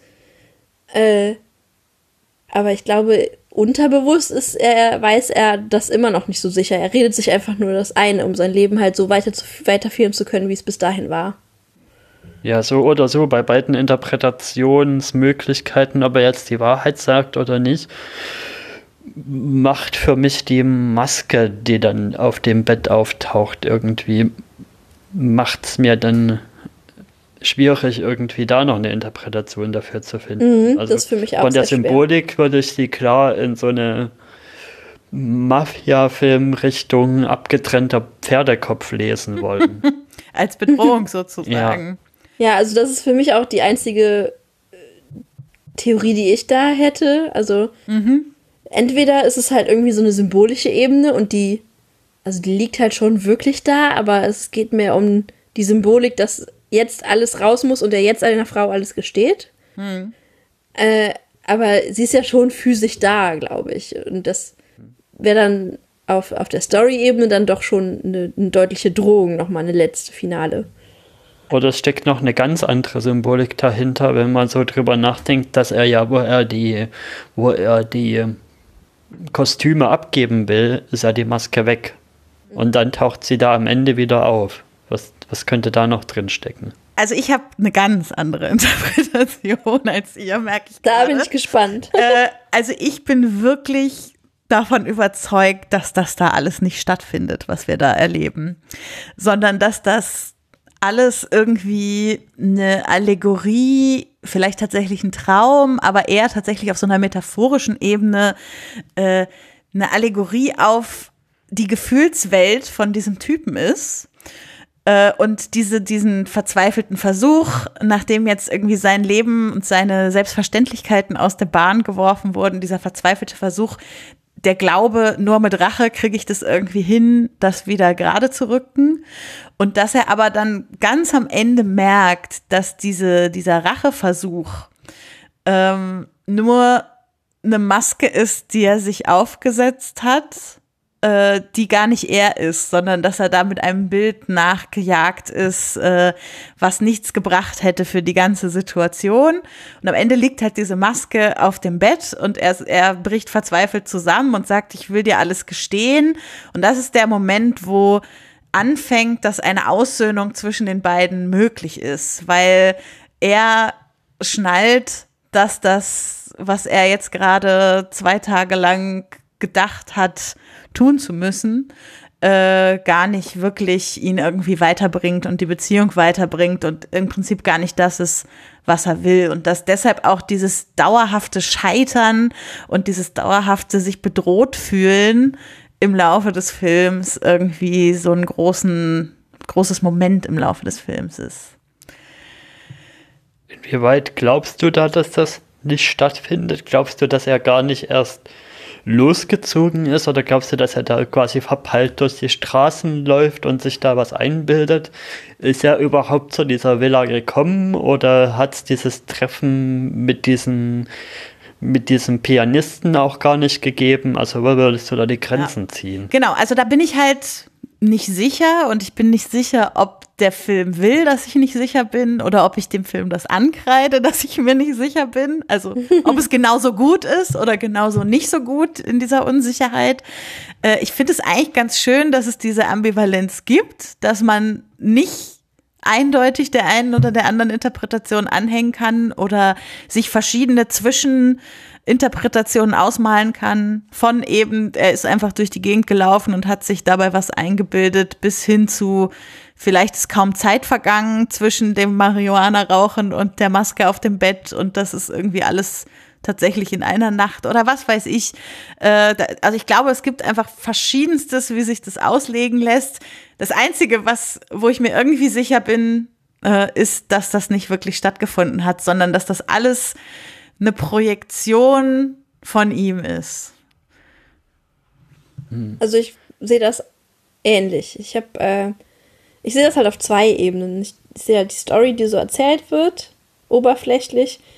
Äh, aber ich, für mich ist das auch alles symbolisch mehr zu sehen, aber ich würde das jetzt auch nicht so direkt als Traum sehen, mhm. sondern mehr als so eine Parabel auf Beziehungen und Monogamie. Mhm. Und, und äh, da sind wir jetzt auch noch gar nicht darauf eingegangen, ob das vielleicht eine Kritik an der Monogamie ist oder ob, ob man einfach nur sich eingestehen muss, dass man selbst, wenn man sich entscheidet, monogam zu leben, nie nur diesen einen Menschen sieht. Mhm. Ähm, aber ja, ich würde auch sagen, dass insgesamt der Film mehr so symbolisch zu sehen ist, als wirklich literal alles genauso passieren zu lassen. Hm. Also diese Lesart würde auf alle Fälle einen meiner Kritikpunkte äh, ja, annullieren, quasi. Welchen denn? Dass, dass es schon vieles so sethaftmäßig aussieht und ja, wurde ja auch im, in der Bahnhofskino-Folge angesprochen, dass das ja quasi Fake New York ist, weil es ja in England gedreht wurde. Und Ach ehrlich, das wusste ich auch nicht. Mhm. Und gerade was du ja schon vorhin gesagt hast, Becky, mit dem, dass er durch diese, durch diese Straßen läuft, wo sich alles wiederholt. Mhm. Und mir ist halt auch aufgefallen bei so Innenaufnahmen, dass das auch so total klar aussieht, als wäre das auf einer Soundstage aufgenommen und die, die, die, Vorhänge werden halt von hinten irgendwie mit einem blauen Licht angeleuchtet und dann ist da hinten auch noch so quasi die Stadtsilhouette abgedruckt auf einem, ja, auf einer Kulisse einfach nur das sah für mich auch sehr komisch aus. Aber wenn man da diese Traumebene drauflegt, diese Traumdeutung, dann, dann macht das zumindest noch ein bisschen aus, aus inhaltlicher und ja, semantisch darstellerischer Sicht hm. Sinn. Ja, genau. Das wäre auch mein, mein Fazit. Also es, äh, ich finde keine Interpretation endgültig überzeugend, aber das ist die, die für mich am meisten Sinn macht, ohne dass ich jetzt darauf beharren würde gegenüber anderen Leuten. Ich finde auch der Titel passt irgendwie dazu. Also der Film heißt ja Eyes White Shut, was man wahrscheinlich irgendwie mit die Augen weit geschlossen die Augen weit geschlossen übersetzen würde. Genau. Also es soll schon ein Paradoxon sein. Ne? Genau, es ist, es ist einerseits ein Paradoxon, aber es ist halt, also Augen geschlossen ist erstmal schlafen, ist meinetwegen träumen und so, aber eben weit geschlossen im Sinne von, er erlebt ganz viel, während er die Augen geschlossen hat, was ihm hilft, danach zu entscheiden, wie es weitergehen soll. Ja, und einer der letzten Sätze von Alice im Film ist ja auch in Now We Are Awake. Mhm. Also jetzt sind sie wach und lustigerweise ist das ja jetzt heutzutage so ein Ding, dass man sagt woke. Mhm. Äh, also die sind sich ihrer Situation bewusst mhm. und wissen jetzt beide, hey, wir denken manchmal an andere. Jetzt kann man halt äh, argumentieren, sind die jetzt fein damit? Kommen die mhm. damit klar? Oder wird es jetzt einfach wieder totgeschwiegen von, nur, von nun an? Mhm. Äh, aber ich habe das Gefühl, die beiden haben darüber gesprochen und da ist ja auch so ein Cut, also wenn er ja dann so zusammenbricht und weint und sagt, ich erzähle dir alles Äh, und dann ist ja ein Cut und dann sieht man ja nur Nicole Kidmans Gesicht, wie sie darauf reagiert. Also sie hat ja ganz offensichtlich geweint und raucht da auch eine Zigarette und sieht auch ziemlich fertig aus. Also die haben halt schon eine Weile gesprochen und ich habe das Gefühl, so, die haben jetzt ein neues Bewusstsein für ihre Beziehung äh, und das wird ihnen erstmal helfen. Äh, ich weiß nicht, ob ihnen das für immer helfen wird, aber das passt auch wieder zum Ende des Films, weil sie sagt auch so, ja, von Forever sprechen wir jetzt mal nicht. Mhm. Aber für jetzt Sie sind halt die Augen erstmal nicht mehr geschlossen. Ja. Sie ist halt echt ein cooler Charakter. Das muss ich einfach zum Schluss nochmal sagen. Ich finde an so vielen Punkten ihren Umgang mit der Situation. Also natürlich ist sie auch nicht fehlerfrei und so, ne?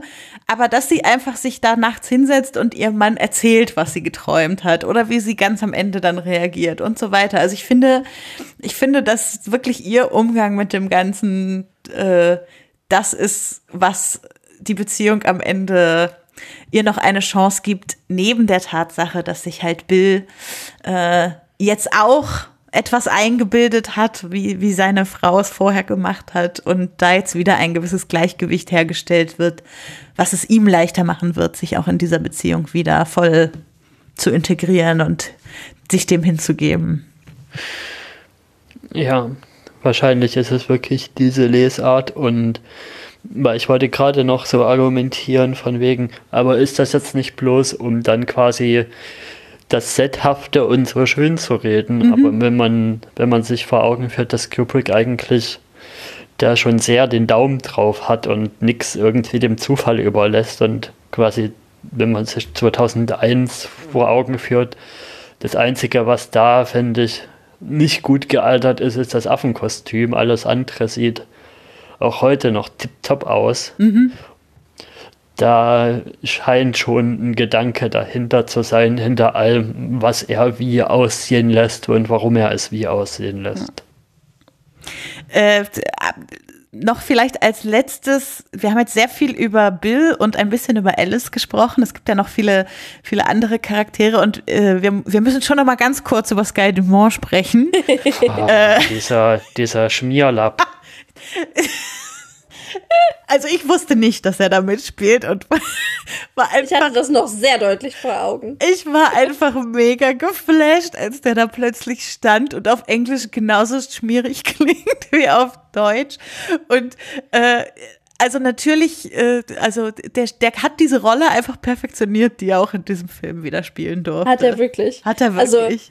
Ich habe, als ich den gestern nochmal geguckt habe, hat mein Mann saß halt so neben mir, aber hat halt an seinem PC gezockt und dann nur so mal über die Schulter nochmal reingeguckt. Also er kennt den Film auch, er hat ihn damals mit mir zusammen gesehen. Äh, aber er meinte danach so, ist das Sky Dumont? und ist so, ja, das ist Sky Dumont.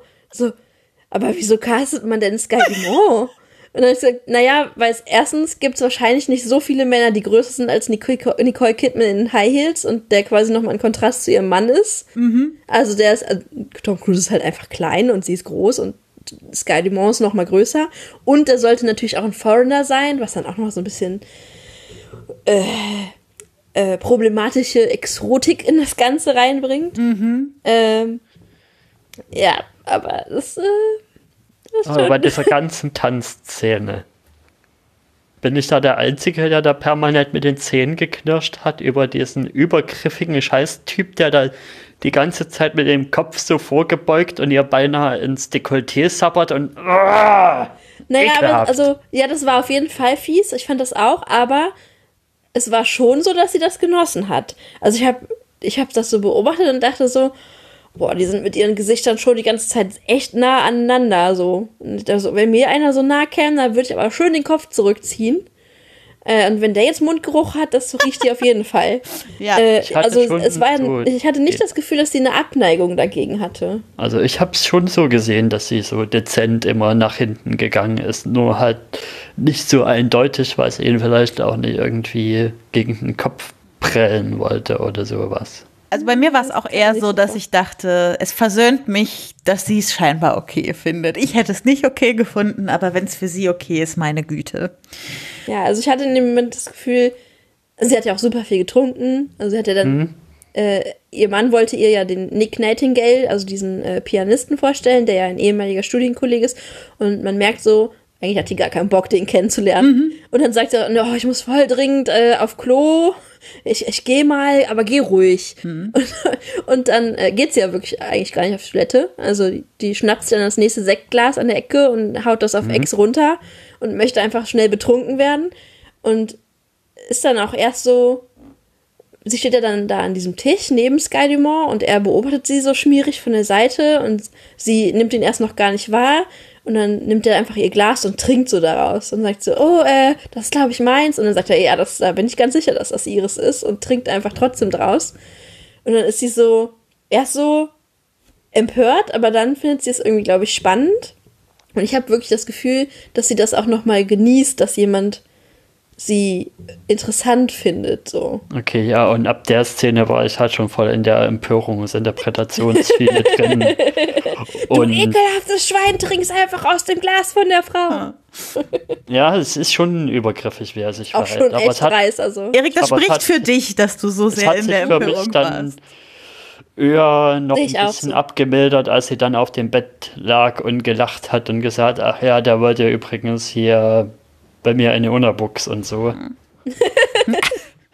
Ach ja, Und dass sie das da selber mit Humor genommen hat. Ja. Ja. ja.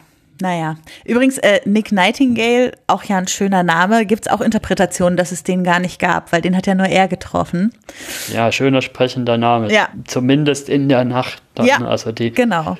Die Nightingale. Also und dann, wo er dann tagsüber versucht, den nochmal zu finden. Und dann ist er auch nicht mehr da, weil es ist halt die Nightingale, die nur in der Nacht irgendwie Ja. aktiv Ja, der heißt ist. auch, äh, in Traumnovelle heißt er auch Nachtigall. Mhm. Also er hat auch keinen Vornamen, glaube ich.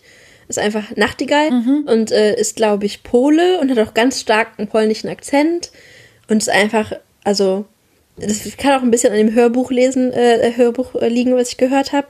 Äh, das können wir auch nochmal verlinken. Mhm. Äh, das, das liest eine Frau, deren Name mir gerade nicht einfällt.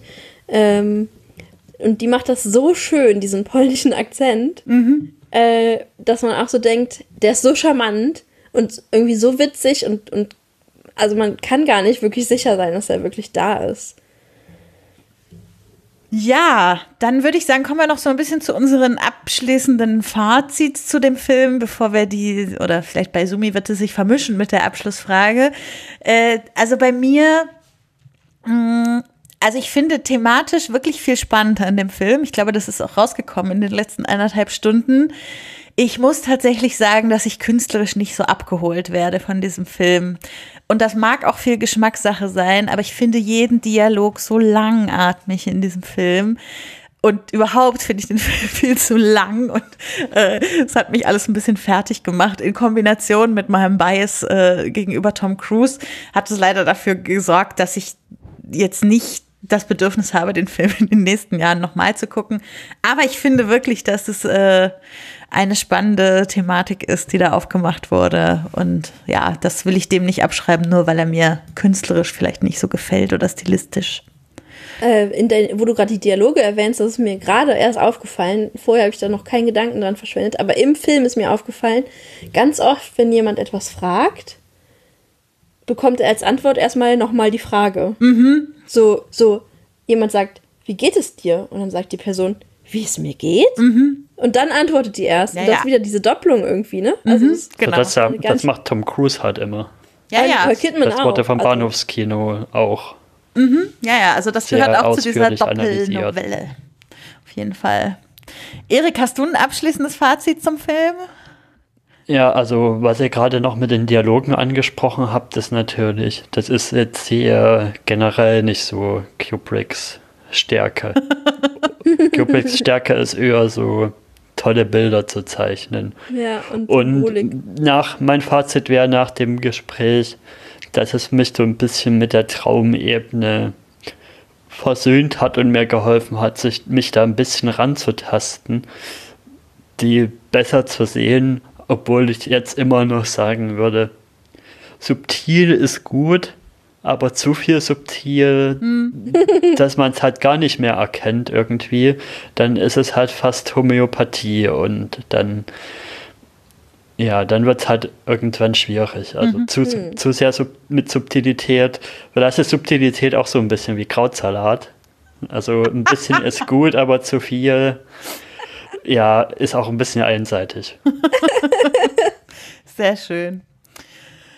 Sumi, äh, zum Abschluss wird ja unsere Gästin immer gefragt, äh, nachdem wir am Anfang nach dem filmhistorischen Grund für die Filmklassikerwahl gefragt haben. Warum ist denn das jetzt für dich persönlich ein Filmklassiker gewesen? Ja, also ich hatte ja schon erwähnt, dass der die letzten neun bis zehn Jahre auf meiner Top Ten Liste war. Und ich habe auch sehr lange, also ich habe nicht gescheut, den nochmal zu gucken, aber ich war zufrieden mit meiner Erinnerung an den, an den Film. Mhm. So, und dann hab, hast du mich angeschrieben und ich dachte, hm, was kann man denn da besprechen? Und habe erstmal meine Top Ten Liste geguckt, die übrigens aus Film, äh, elf Filmen bestand zu dem Zeitpunkt, mhm. äh, weil ich mich nicht entscheiden konnte, ob ich einen rausschmeißen soll. Ähm, und dann war das einer der wenigen Filme, die da darin waren, die unter 15 Jahre alt waren. Äh, da wäre sonst noch Sunset Boulevard mhm. gewesen oder äh, Clockwork Orange, auch ein Kubrick-Film. Äh, aber ich äh, muss schon sagen, ich habe relativ viele neuere Filme in dieser Liste. Mhm. Und dann dachte ich so, ja, wäre doch eine perfekte Gelegenheit, ihn nochmal anzugucken. Und ich habe ja schon erwähnt, ich habe ihn im Rating jetzt runtergenommen. Er ist auch nicht mehr auf dieser Top Ten Liste, mhm. Weil der damals für mich so eine Magie hatte dieses sexuelle Knistern und diese Traumebene und ich bin ja ein großer Märchenfan und Träume haben von, für mich auch immer noch so ein bisschen was Märchenartiges. Mhm. Das war zwar alles noch da, aber es war so ein bisschen so, als hätte man die Regler zurückgedreht. So, es ist da, aber nicht mehr so wie in meiner Erinnerung. Und das war halt schade. Ich finde den Film immer noch super und ich mag, also ich mag die Geschichte. Ich glaube, ich mag aber Traumnovelle, das Buch, jetzt einfach lieber als diese Interpretation davon. Mhm. Auch wenn es eine gute Interpretation ist, die auch sehr faithful zum, zum Source Material ist, mhm. um, um hier mal ein bisschen Denglisch reinzuwerfen. äh, aber es ist nicht mehr der Klassiker, den ich erwartet habe, als ich den Film vorgeschlagen habe, sagen wir so. Mhm. Äh, es ist aber immer noch ein Klassiker, weil er für mich immer noch Magie hat, nur halt leider nicht so viel Magie, wie ich in Erinnerung hatte. Mhm. Sehr schön. Das ist doch schön, wenn auch so äh, jedes Gucken eines Films nochmal neue Fragen im Kopf von einem anstoßen kann. Das äh, spricht vielleicht auch für den Film. Ja, damit sind wir am Ende. Sumi, vielen Dank, dass du bei uns warst und diesen Film Danke, mitgebracht dass da sein durfte. hast. Ja, liebe Hörende, folgt alle Sumi, at Captain Sumi auf Twitter, Instagram, da mit einem I mehr, äh, Letterboxd, äh, macht vielleicht mit bei der WTW-Challenge nächstes das Jahr. Das wäre super, wir freuen uns immer über neue Mitglieder. Ja, also, äh, und äh, selbst wenn ihr nicht selber mitmacht, verfolgt es auf Twitter ist, oder auf Letterboxd. Es ist wirklich sehr interessant, was die Leute da gucken. Ich habe den Bollywood-Monat auch sehr genossen dieses Jahr. äh, das war für viele Leute eine Qual. Ja, das fand ich, persönlich. ich persönlich habe da äh, ganz neue Seiten an mir entdeckt. Sehr schön. Und liebe das. Sehr schön. Genau, äh, als kleiner Ausblick auf nächstes Mal, da äh, wird die liebe Luise hier zu Gast sein, die man vielleicht schon von den Cinematic Smash Brothers oder Sisters äh, kennen könnte. Äh, sie hat noch nicht gesagt, welchen Film sie mitbringt, aber vielleicht äh, erfahren wir das noch, so dass wir euch das mitteilen können, damit unser kleiner äh, Filmguck-Zirkel auch so funktioniert, dass ihr den bis zum nächsten Mal gesehen habt. Und Erik, wir wollen, da wir ja jetzt schon im Oktober sind, noch einen kleinen Ausblick auf unsere nächste Staffel, auf die 2020er Staffel der Filmklassiker geben. Was kannst du denn da unseren interessierten Hörenden schon mitteilen? Ja, genau. In der aktuellen Staffel sind ja bloß noch zwei Folgen offen, nämlich die November- und die Dezember-Folge. Und dann ist ja nächstes Jahr so ein, so ein Jahrzehnt ist da ja mal wieder mal dran. Also 2020, da geht es in ein neues Jahrzehnt rein und da wollen wir dann bei den Filmklassikern ein Jahrzehntejahr ausrufen. Das heißt, wir gehen durch die Jahrzehnte durch ein Film pro Jahrzehnt und pro Monat und fangen an mit den 2000 bis 2010 an und dann gehen wir quasi von Monat zu Monat rückwärts. Und da könnt ihr euch gerne schon mal melden mit Filmen, die ihr gerne besprechen wollt zu, zu einem Jahrzehnt dazu. Und ja, der könnte ja dann auch schon so ungefähr abschätzen, in welchem Zeitrahmen des Jahres das dann ungefähr stattfinden wird. Genau, also meldet euch bei uns, wenn ihr auch mal wie heute Sumi hier Gast oder Gästin sein wollt, äh, mit eurem Wunschjahrzehnt, vielleicht schon mit eurem Wunschfilm aus dem Jahrzehnt. Wir nehmen euch sehr gerne auf die Liste auf. Auch Leute, die schon mal da waren, dürfen noch mal kommen. Also äh, ja, wir freuen uns da auf die neue Staffel, die dann wieder einen Themenschwerpunkt haben wird. Ja, dann sind wir am Ende für heute und äh, ich kann nur sagen, vielen Dank, dass ihr beide heute mit mir hier in unserem kleinen Internetstudio saßt. Und äh, ja, wir hören uns. Bis bald. Tschüss. Der Podcast ist aus, dort läuft eine Maus und wer sie fängt, darf sich eine große, große Pelzkappe draus machen. Was war das denn?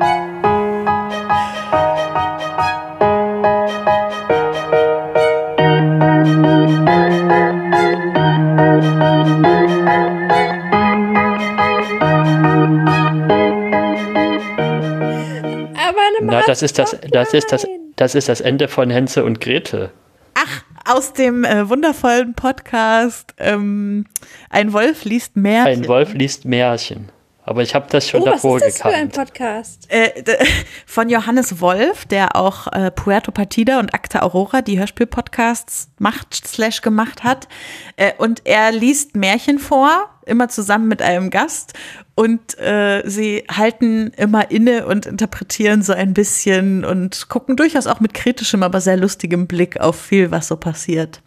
Und dann sind dann also so klassische Märchen. Ja, alles Grimms Märchen in der Fassung, wie sie auf Wikipedia stehen. Mega, weil äh, also ich bin besessen von Märchen. Ich habe äh, hundert mehr, hunderte Märchenbücher, äh, wo natürlich immer dieselben Märchen drinstehen, aber, aber äh, ich weiß nicht warum, aber diese Faszination. Ich suche oft nach Märchen-Podcasts, aber ich finde da immer nicht. Ja, dann such mal nach Ein Wolf liest Märchen. Ist noch ziemlich frisch. Äh, zuletzt war auch gerade Kati zu Gast, die auch eine Märchenexpertin ist. Und das war sehr Uh. lustig, weil sie quasi, als sie wusste, welches Märchen vorgelesen wird, also als Gast kommt man dorthin und weiß nicht, welches Märchen drankommt, aber sie konnte quasi schon die Geschichte erzählen, bevor sie vorgelesen wurde. Das wäre bei mir wahrscheinlich Das auch so. Sehr schön. Ja, ich war auch Aber schon zu Gast. Meine Folge erscheint in zwei Wochen oder so. Das war jetzt die von die letzte, oder? Die, die aktuelle, die rausgekommen ist mit diesen, Mit äh, diesen ähm, Birnenmärchen. Ich arme Jung verzahrt, ach hätte ich genommen den König Ach. Drosselbart. Ach nee, da ist das seitdem noch mal eine Folge rausgekommen. Also die aktuelle mit den mit Ach, diesem das Hütchen, das Ränzlein Hütchen, und dem Ränzlein und dem Stock oder was. Die fand ich sehr abgefahren. Da habe ich dann zwischendrin gedacht, okay, wird das jetzt so eine Art Tarantino-Märchen oder was? Gibt es gleich die große Bluteskalation? ja, gab's ja auch. ja. Inklusive Tarantino-Finale. Ja, Direkt mal abonnieren. ja. Also es ist auch durchaus sehr desillusionierend, was Märchen angeht. Ein Hauptthema, was sie gerade immer interpretieren, äh, interpretieren, ist die Rolle der Frau als Ware, als Handelsware in Märchen.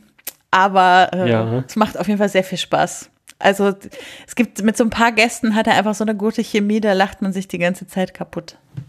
Ja, gut. Zum Beispiel mit Jan Giesmann, die Folgen sind immer sehr kurz, aber sehr auf den Punkt. Ja.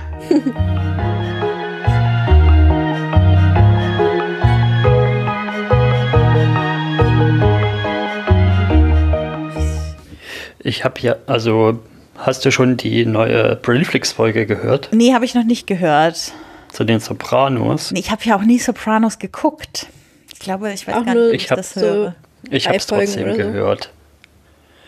Aber da muss ich direkt mal einen Podcast-Nugo raushauen. Was ist ein. was mir da aufgefallen ist, was mir auch oft beim Sendekarten auffällt. Also so stundenlanges Vorgeplänkel immer mal zum Thema kommt. Also das nervt Ja, mich das sehr. ist, Deswegen äh, versuche ich auch immer bei unseren irgendwie. Podcasts. Deswegen versuche ich auch immer bei unseren Podcasts, wenn ich das mache, so schnell wie möglich zum Thema kommen, zu kommen. Hinten raus darfst du für mich gerne ausfransen bis, bis anno dazu mal, aber ja, das wäre auch schlimm, wenn du das nicht gut fändest, weil das tut's bei uns. ja. Ich habe da aber schon ganz andere Stimmen gehört. Also ich habe schon oft gehört, dass Leute das gut finden. Also dass sie dann so mit den Leuten eher warm werden, als wenn man so, so einen kalten, klaren Anfang hat. Äh, das ist, das glaube ich, hat jeder andere Präferenzen irgendwie. Glaube ja, ich auch. Sein. Aber wenn ich halt den, den Sendegarten live höre. ja, live.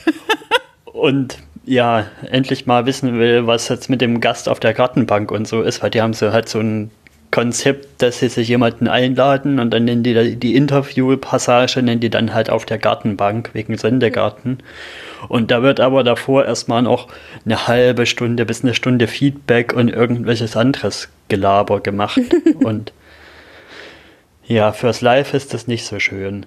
In der Aufnahme kann man es ja dann überspringen. Das ist das ja. Schöne am Podcast hören. Jeder kann damit tun, was er möchte. Auch auf 1,5% Geschwindigkeit. Oh ja. 1,5% äh, klar. also 1,5-fach. Fache. Das ist aber nicht, wie es vom, vom Macher intendiert wird. Das ist mir schweineegal. ich habe so viele Podcasts auf der Liste, ich muss ja auch irgendwie durchkommen.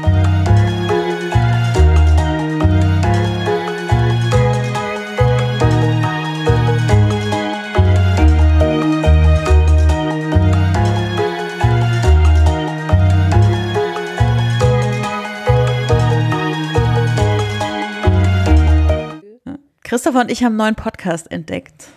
Mhm. Ja. Das Biathlon Doppelzimmer.